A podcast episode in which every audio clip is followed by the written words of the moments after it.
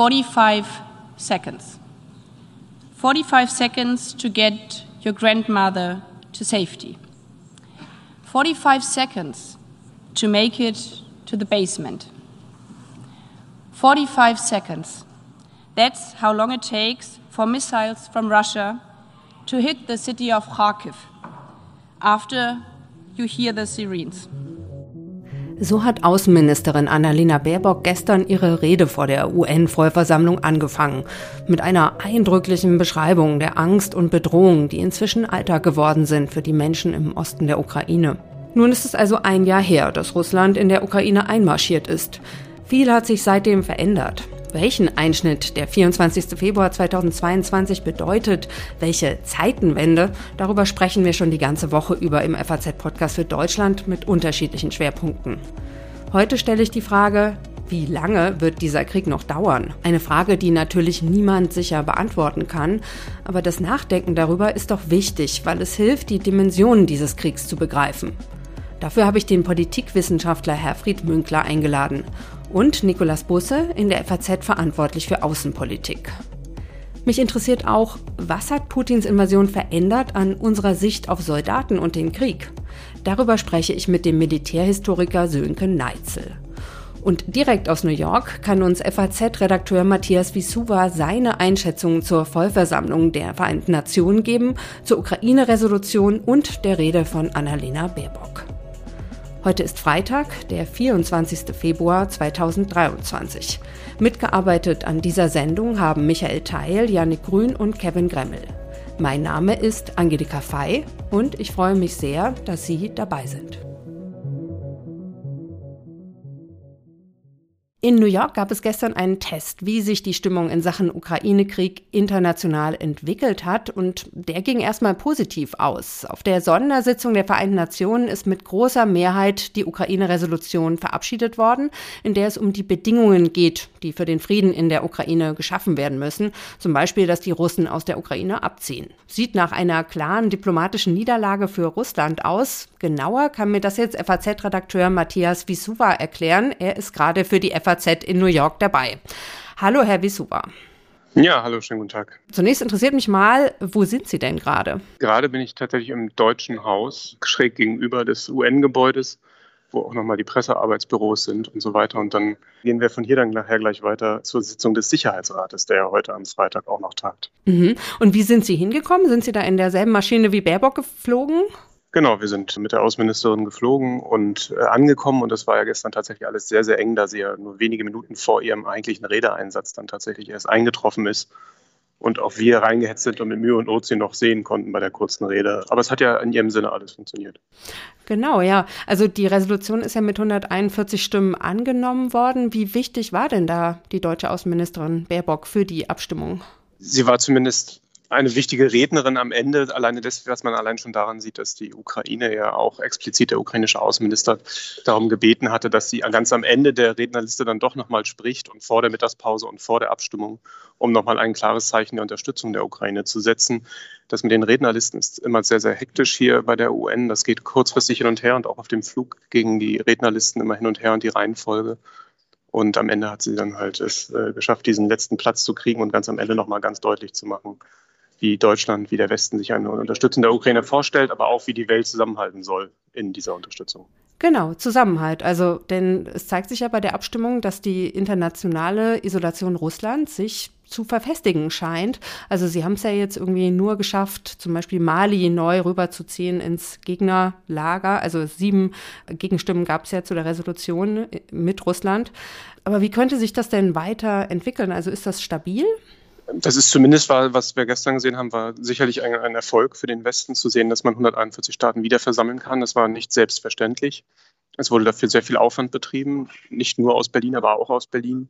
Das heißt, mit sehr vielen Ländern diskutiert. Wie, wie sah der aus, der Aufwand? Grundsätzlich bis hin zur Ministerin, die telefoniert und SMS schreibt, aber natürlich auch auf niedriger diplomatischer Ebene, immer wieder erklären, was der Westen da eigentlich macht. Es wurde durchaus wahrgenommen, dass es einen steigenden Unzufriedenheit oder auch Ungeduld gibt im globalen Süden mit Blick auf den Verlauf des Krieges, weil man schließlich, das ist ein Land, was weit weg ist für viele andere Länder, aber gleichzeitig hat der Krieg Folgen, die viele treffen. Das ist schwer zu vermitteln manchmal im globalen Süden, genauso wie es schwer zu vermitteln ist bei einigen Ländern, die weit weg sind, warum der Westen die Waffen liefert.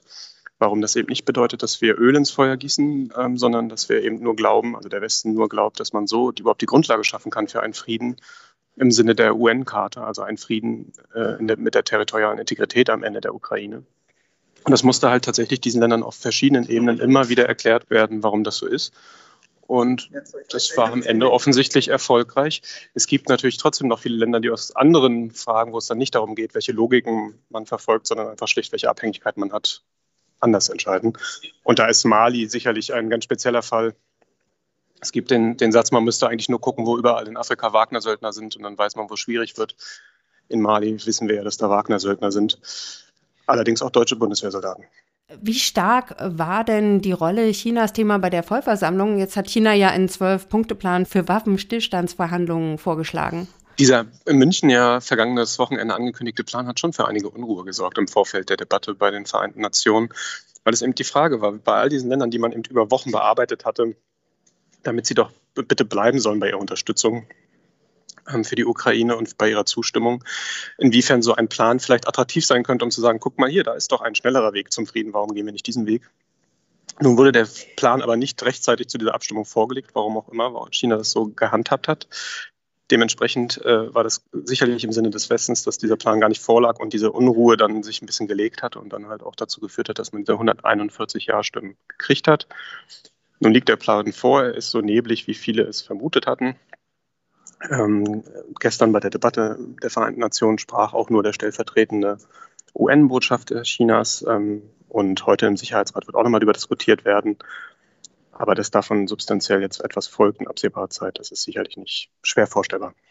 Sie haben jetzt den Sicherheitsrat nochmal erwähnt, da gehen Sie jetzt auch gleich hin. Was ist da zu erwarten?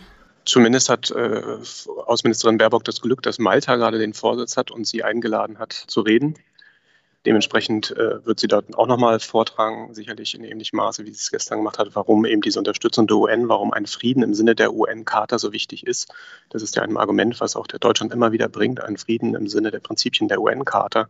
Natürlich immer mit dem Hintergedanken, Moment mal, die UN-Karte habt ihr ja alle unterzeichnet. Das ist also keine westliche Idee, sondern das ist eine Idee von uns allen. Das wird da sicherlich wieder diskutiert und das dann natürlich immer mit Blick auf, den, äh, auf diesen Friedensplan der Chinesen. Das wird sicherlich ein großes Thema sein und wird interessant sein zu sehen, wie China und auch Russland sich nachher positionieren im Sicherheitsrat, was sie dazu sagen. Und wie gesagt, Frau Baerbock wird auch da noch einen Auftritt haben. Ja, Herr Wesova, dann danke ich Ihnen schon mal, dass Sie sich Zeit genommen haben. Sie haben ja sicher einen straffen Zeitplan. Und ähm, dann wünsche ich Ihnen auch einen guten Rückflug. Ja, vielen Dank. Schönen Tag noch. Ciao. Wir haben eben gehört, natürlich gibt es ständig aktuelle Entwicklungen in diesem Krieg. Aber ich möchte mal kurz zurückschauen. Wie fing das an vor einem Jahr? Gerhard Knauk, FAZ-Korrespondent, war am 24.02.2022 in Kiew. Ich bin geweckt worden von einer Sirene. Sie hören sie zufällig auch gerade jetzt. Wir schauen ja hier auf den Maidan in der Hauptstadt Kiew. Ein Kollege hier im Hotel will äh, auch irgendwelche fernen Explosionen gehört haben. Das habe ich nicht gehört. Dann etwas später eine Lautsprecherdurchsage hier so über den Platz. Irgendetwas von Bombenbunker, Bombenschutzraum äh, wurde gesagt. Das hat Gerhard Knauk meiner Kollegin Marie Löwenstein vor einem Jahr im Podcast für Deutschland erzählt.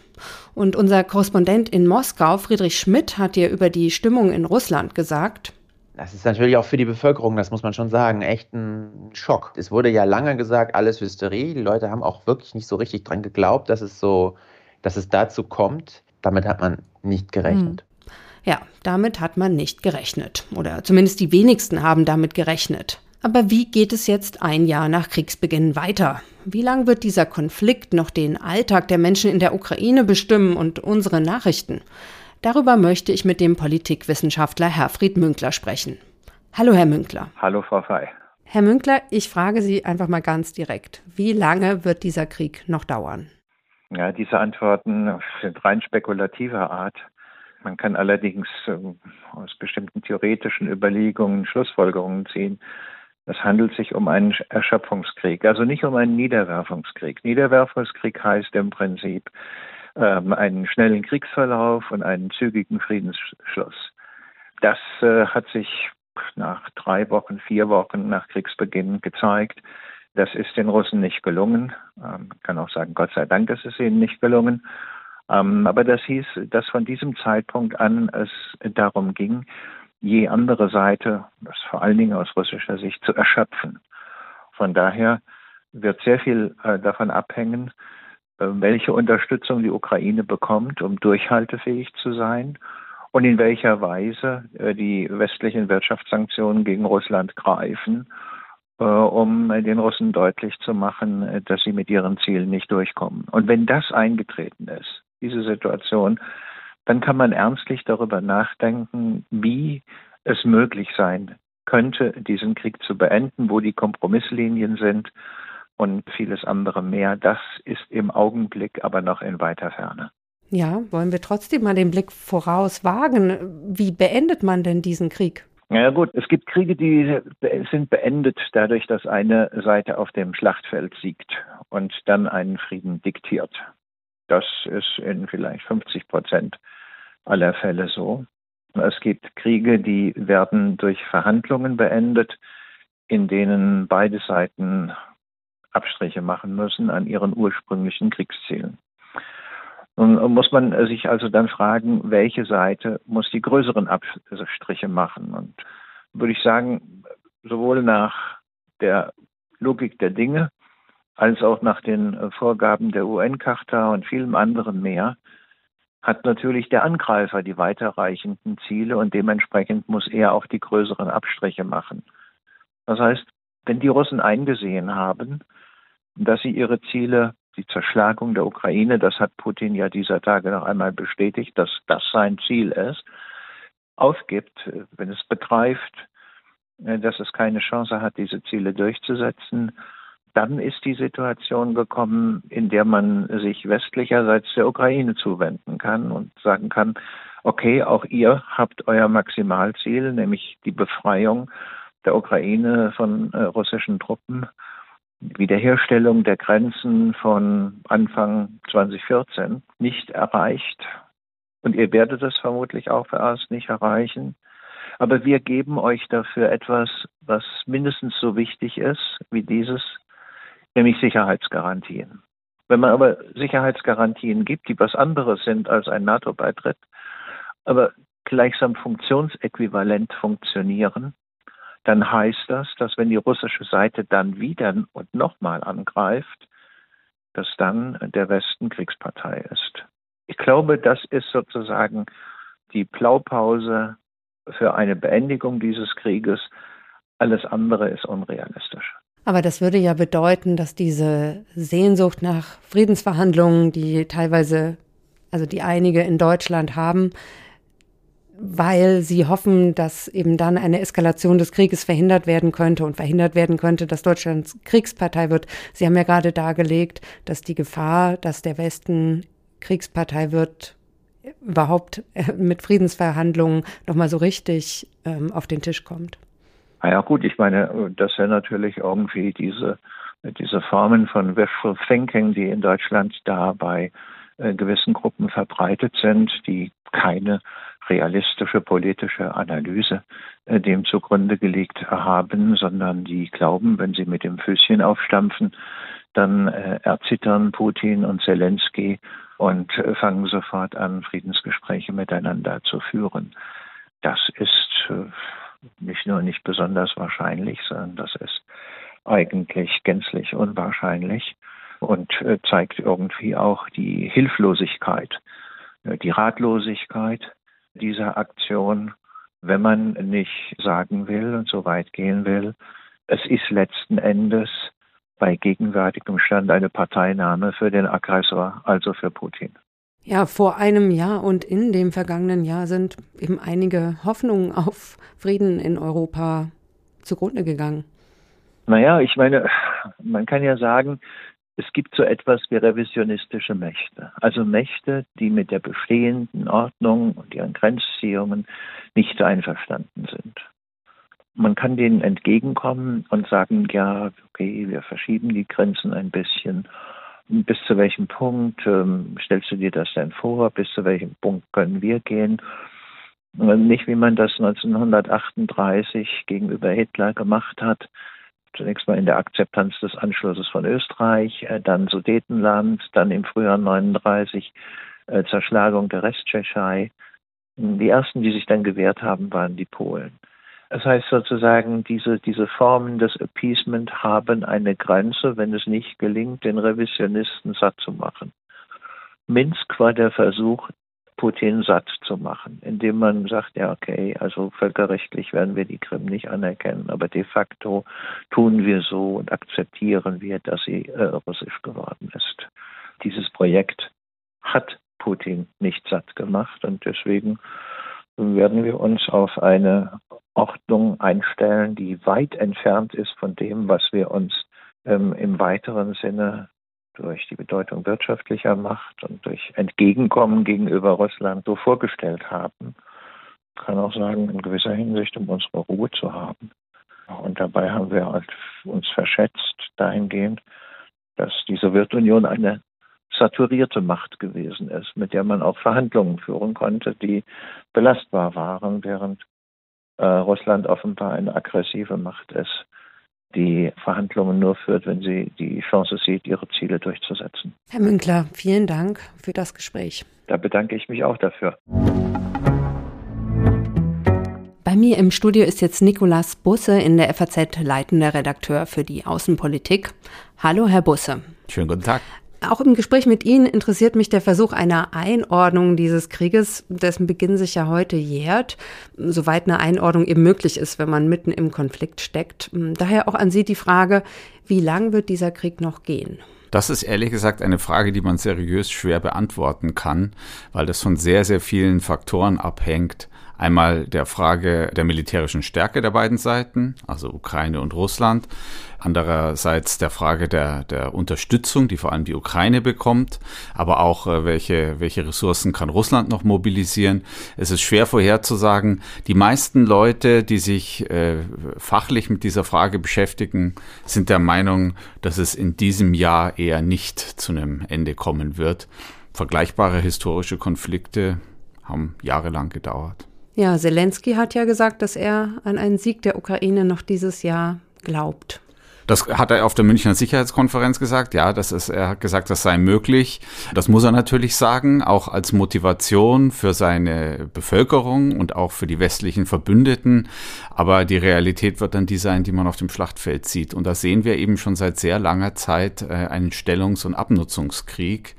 Auch die russische Offensive, die ja offenbar im Donbass schon angefangen hat, kommt äh, nicht recht voran, produziert allerdings auf beiden Seiten sehr hohe Verluste. Das ist jetzt so ein Kriegsverlauf, den wir jetzt schon ein bisschen länger sehen. Äh, muss man mal abwarten, wie das weitergeht. Kann es denn sein, dass wir in einem Jahr wieder genau hier sitzen und sich die Meldungen wiederholen, wir wieder sagen, ja, Russland versucht ja gerade eine Frühjahrsoffensive, Journalismus ist keine Hellseherei, deswegen kann ich Ihnen da keine definitive Prognose geben, aber es kann uns gut passieren, dass wir immer wieder in der Zukunft äh, Momente erleben werden, wo wir ähnliche Fragen diskutieren. Steckengebliebene Offensiven, neue Offensiven, ähm, Versuche, äh, die beiden Seiten militärisch zu stärken. Das kann, kann uns gut passieren. Wenn man genau hinguckt, wird man ja auch sagen, dass der Krieg so ja jetzt stattfindet. Eine Fortsetzung eines Krieges ist ja 2014 angefangen hat, als Russland die Krim annektiert hat und diese beiden abtrünnigen Gebiete in, im Donbass geschaffen hat. Das ist ein Krieg, der auch nie so richtig zum Stillstand gekommen ist. Also es ist durchaus vorstellbar, dass wir das so phasenweise erleben, dass man vielleicht auch mal wieder irgendwann einen Waffenstillstand sieht Russland wieder aufrüstet, sich äh, wieder neu materiell stärkt und dann äh, etwas später wieder in den Krieg einsteigt. Das kann man leider nicht ausschließen. Wäre das dann ein Frozen-Konflikt? Ja, also ich, ich, ich finde dieses Wort immer so ein bisschen falsch, wenn da, äh, weil da ja immer noch geschossen wird. Ähm, das war ja auch im Donbass in den letzten Jahren die ganze Zeit so. Da wurde ja permanent Krieg geführt. Also für viele andere sogenannte Frozen Conflicts gilt das auch. Ähm, aber äh, es, es käme dem relativ nahe, ja. Und wenn jetzt der Krieg noch länger dauert, ist das dann ein Vorteil für Russland, einfach weil die mehr Soldaten heranziehen können? Also Russland hat einfach, wenn man auf die schiere Bevölkerungszahl guckt, äh, einen Vorteil bei der Mobilmachung. Also die können da mehr Leute nachführen, als das die Ukraine kann, weil die Ukraine eine kleinere Bevölkerung hat. Die Ukraine muss das versuchen auszugleichen mit äh, überlegener westlicher Technologie, soweit der Westen bereit ist, die zu liefern. Herr Busse, vielen Dank für diese Einschätzung. Ich danke vielmals. Für meine Großen und unser Zuhause. Für ein Land, in dem wir alle unbeschwert leben können. Gemeinsam schützen wir, was uns allen wichtig ist. Das war ein Ausschnitt aus einem Werbeclip der Bundeswehr aus dem letzten Jahr. Man sieht da zum Beispiel eine Frau in Uniform, die ihr Kind umarmt. Und ich finde, auch an diesem Clip sieht man, das Verhältnis der Deutschen zur Bundeswehr hat sich geändert. Das zeigt sich am Geld, das die Bundeswehr bekommt, aber auch an der Einstellung der Bevölkerung. Darüber spreche ich jetzt mit dem Militärhistoriker Sönke Neitzel. Er ist Professor an der Universität in Potsdam. Hallo, Herr Neitzel. Ja, schönen guten Tag. Herr Neitzel, wir blicken ja heute zurück auf ein Jahr Ukraine-Krieg. Und mich interessiert, wie hat sich unser Bild von Soldaten geändert in diesem einen Jahr? Ich glaube schon, dass die ganze Sichtweise von Krieg und Soldaten sich, sich in diesem einen Jahr in Deutschland zumindest sehr verändert hat.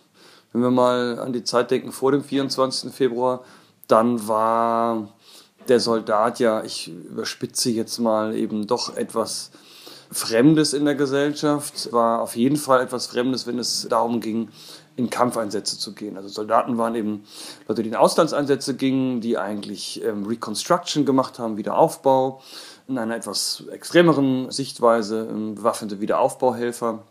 Aber wenn man die Gesellschaft daran erinnert hat, dass Soldaten in der letzten Konsequenz zur Androhung und auch Anwendung militärischer Gewalt da sind, also ich sage jetzt mal als Kämpfer, dann war das sicher nicht mehrheitsfähig und das wurde ja auch von vielen, selbst von der CDU, äh, doch ein bisschen äh, zurückhaltend gesehen. Ich glaube, das hat sich wirklich geändert. Ich saß neulich auf der Münchner Sicherheitskonferenz mit einem Bundestagsabgeordneten der Grünen zusammen und selbst der nahm nun in den Mund, dass man ja doch jetzt ehrlich sein müsse und Soldaten sind eben letztlich zum Kämpfen, Töten und Sterben da. Und ja, das, das sind ist eine Aussage. Äh, Äußerungen, die ich mal 2011 getan habe und dass ich das mal aus einem Mund eines grünen Abgeordneten hören würde, hätte ich nicht gedacht.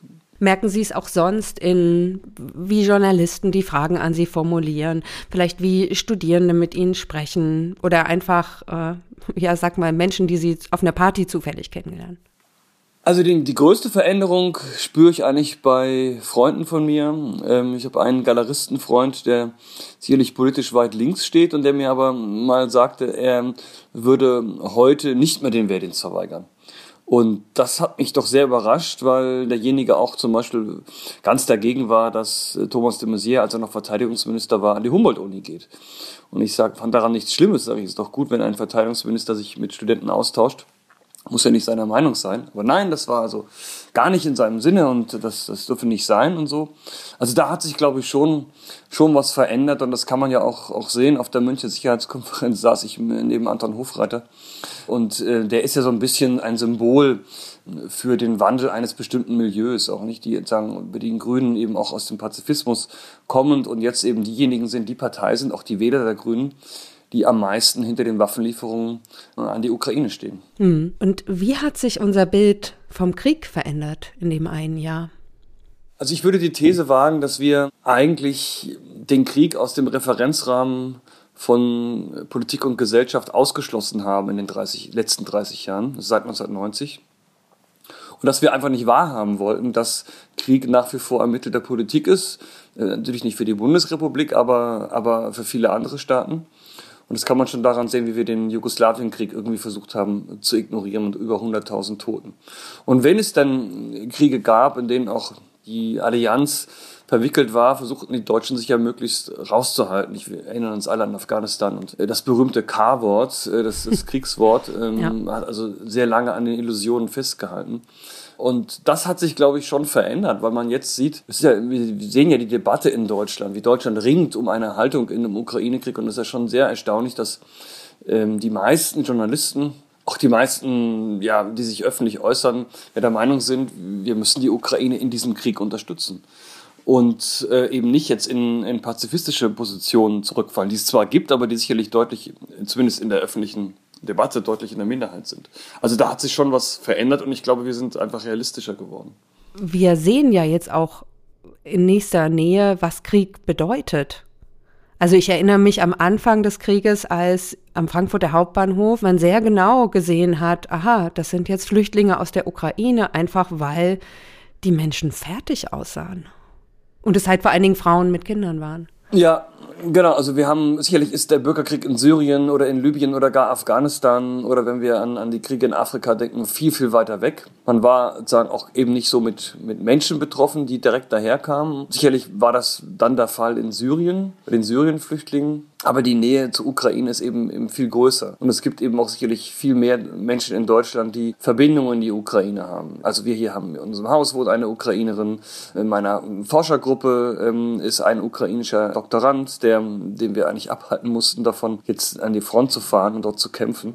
Also wir haben, glaube ich, mehr Bezüge und das Land ist natürlich auch, auch viel näher äh, an uns dran. Und ähm, dann daraus geht ja dann die Frage hervor, geht es jetzt um Frieden oder geht es um Sicherheit? Und um diese beiden Punkte ringen wir ja in der Öffentlichkeit. Soll es jetzt vor allen Dingen Frieden geben und dann muss die Ukraine eben kapitulieren oder doch bestimmte äh, schmerzliche territoriale Verluste akzeptieren oder nicht? Äh, soll man kämpfen oder nicht? Und da sind wir insgesamt als Gesellschaft schon in einer äh, in einer Art des realistischen Diskurses angekommen, den ich fast nicht für möglich hielt. Denn ich habe ja 2020 ein Buch geschrieben, Deutsche Krieger, in dem ich gefordert habe, naja, also entweder schafft er die Bundeswehr ab oder ihr versetzt sie auch in den Zustand, in einem Notfall auch, auch einsatzbereit zu sein. Und das hat ja ähm, hohe Wellen geschlagen und viele haben ja also da ähm, schwere Vorwürfe gemacht. Diese Vorwürfe sind jetzt verstummt und diese Form von Realismus haben wir jetzt eigentlich erst durch die Ereignisse gelernt. Was ist das für eine Form von Krieg, die wir da in der Ukraine sehen? Also was ist das, womit wir uns da auseinandersetzen müssen? Naja, jeder Krieg hat seine eigene Logik und was wir jetzt dort sehen, ist eigentlich das Neue und das Alte, eine, eine ganz eine neue Kombination. Auf jeden Fall können wir sagen, diese Form haben wir eigentlich nicht erwartet, weil in der großen Debatte der letzten 30 Jahre ähm, glaubte man, dass es der nächste Krieg ein Cyberkrieg werden würde, ein hybrider Krieg, also wie die Auslandseinsätze das eben zeigten. Und jeder glaubte, dass der letzte konventionelle Krieg zweier Staaten der Irakkrieg ähm, 1990, 91 war und dass eine solche Form mit Panzerschlachten und so, dass es das äh, jetzt Vergangenheit ist. Und da sehen wir ja, dass dem äh, eben nicht so ist und dass viele Unkenrufe, dass man Panzer nicht mehr braucht, sondern dass der Krieg der Zukunft ähm, im Cyberraum stattfindet, so nicht stimmt. Was wir in der Ukraine sehen, ist eben das eine wie das andere. Wir sehen äh, den Cyberraum als eine neue Dimension die eine Rolle spielt. Äh, der Krieg findet dort auch im Cyberraum statt. Wir haben ähm, äh, eine gewaltige Dimension im Bereich der Drohnen. Das sind also viele tausend kleine Aufklärungsdrohnen, die allein die Ukraine einsetzen. Also das ist dieses neue Element. Wir haben eine ganz äh, junge Start-up-Szene in der Ukraine, die also Apps entwickelt, um die Artillerie zu leiten und so weiter und so weiter. Also wir haben diese neue IT-Dimension. Aber wir haben auf der anderen Seite eben auch uraltes Kampfgerät, Panzer aus den äh, 70er und 80er Jahren. Und wir haben eigentlich eine Kriegsform, die die Russen jetzt anwenden, die eher an den Ersten Weltkrieg, denn an den Zweiten Weltkrieg erinnert. Also wir haben diese Verbindung vom Neuen und Alten. Mit Bachmut und den Schützengräben, das erinnert Sie an den Ersten Weltkrieg? Genau, und weil die, weil die Russen ähm, gar nicht so sehr jetzt auf den Einsatz von Panzern setzen, das wäre ja dann typisch für den Zweiten Weltkrieg, sondern sie setzen auf den Einsatz von Artillerie. Ein Artilleriekrieg, der dort geführt wird. Ähm, und übrigens, die Russen zwingen diese Form des Krieges den Ukrainern auf weil sie glauben, damit zu gewinnen und eben langsam vorankommen, sehr langsam vorankommen, aber eben Stück für Stück vorankommen. Und das sind Formen, die wir eher aus dem Ersten Weltkrieg kennen. Was mich noch interessiert, Sie sind ja Historiker und wie anders nehmen denn Zeitzeugen, die in der Situation drinstecken, was wir ja auch gerade sind, diesen einen Konflikt war im Vergleich zu einem Historiker, der zum Beispiel mit 20 Jahren, 30 Jahren Abstand darauf schaut. Naja, wenn wir als Zeitzeugen drin sind, dann können wir eigentlich äh, die unmittelbaren Ereignisse nicht wirklich einordnen. wir sind natürlich sehr emotional, wir sind davon betroffen, wir sehen Zäsuren, wo vielleicht keine Zäsuren sind. Wie wir diesen Ukraine-Krieg einordnen, wie wir ihn, ähm, welche Epochengrenzen wir ziehen, ähm, ist ja die große Frage. Die Zukunft ist ungeschrieben. Wir wissen nicht, wann dieser Krieg endet, ob er ob er andere Kriege nach sich ziehen wird, ähm, ob es doch mal zu einem großen Krieg ähm, in Ostasien kommt, um Taiwan, ist alles unbekannt. Das können die Historiker dann in 20, 30 Jahren viel besser beurteilen. Dann vielen Dank für das Gespräch. Wie werden Historiker in 20 oder 30 Jahren auf den Ukraine-Krieg schauen? Eine Frage, auf die es heute keine Antwort gibt. Schon wie die Lage in einem Jahr sein wird, lässt sich nicht vorhersehen. Ein paar Einschätzungen haben mir meine Gesprächspartner heute aber doch gegeben. Vermutlich wird der Krieg noch länger dauern. Zum Nachdenken über diesen Krieg und was er verändert hat im letzten Jahr, möchte ich Ihnen nochmal die anderen Analysen dieser Woche im Podcast für Deutschland empfehlen. Zum Beispiel gestern zur Lage in Russland oder am Montag zur Situation in der Ukraine. Und noch ein Hörtipp. Der Militärexperte Carlo Masala erzählt im neuen FAZ-Podcast Beruf und Chance, wie er mit seiner Rolle als Erklärer des Ukraine-Kriegs umgeht. Ich verlinke das Gespräch in den Show Notes. Vielen Dank fürs Zuhören.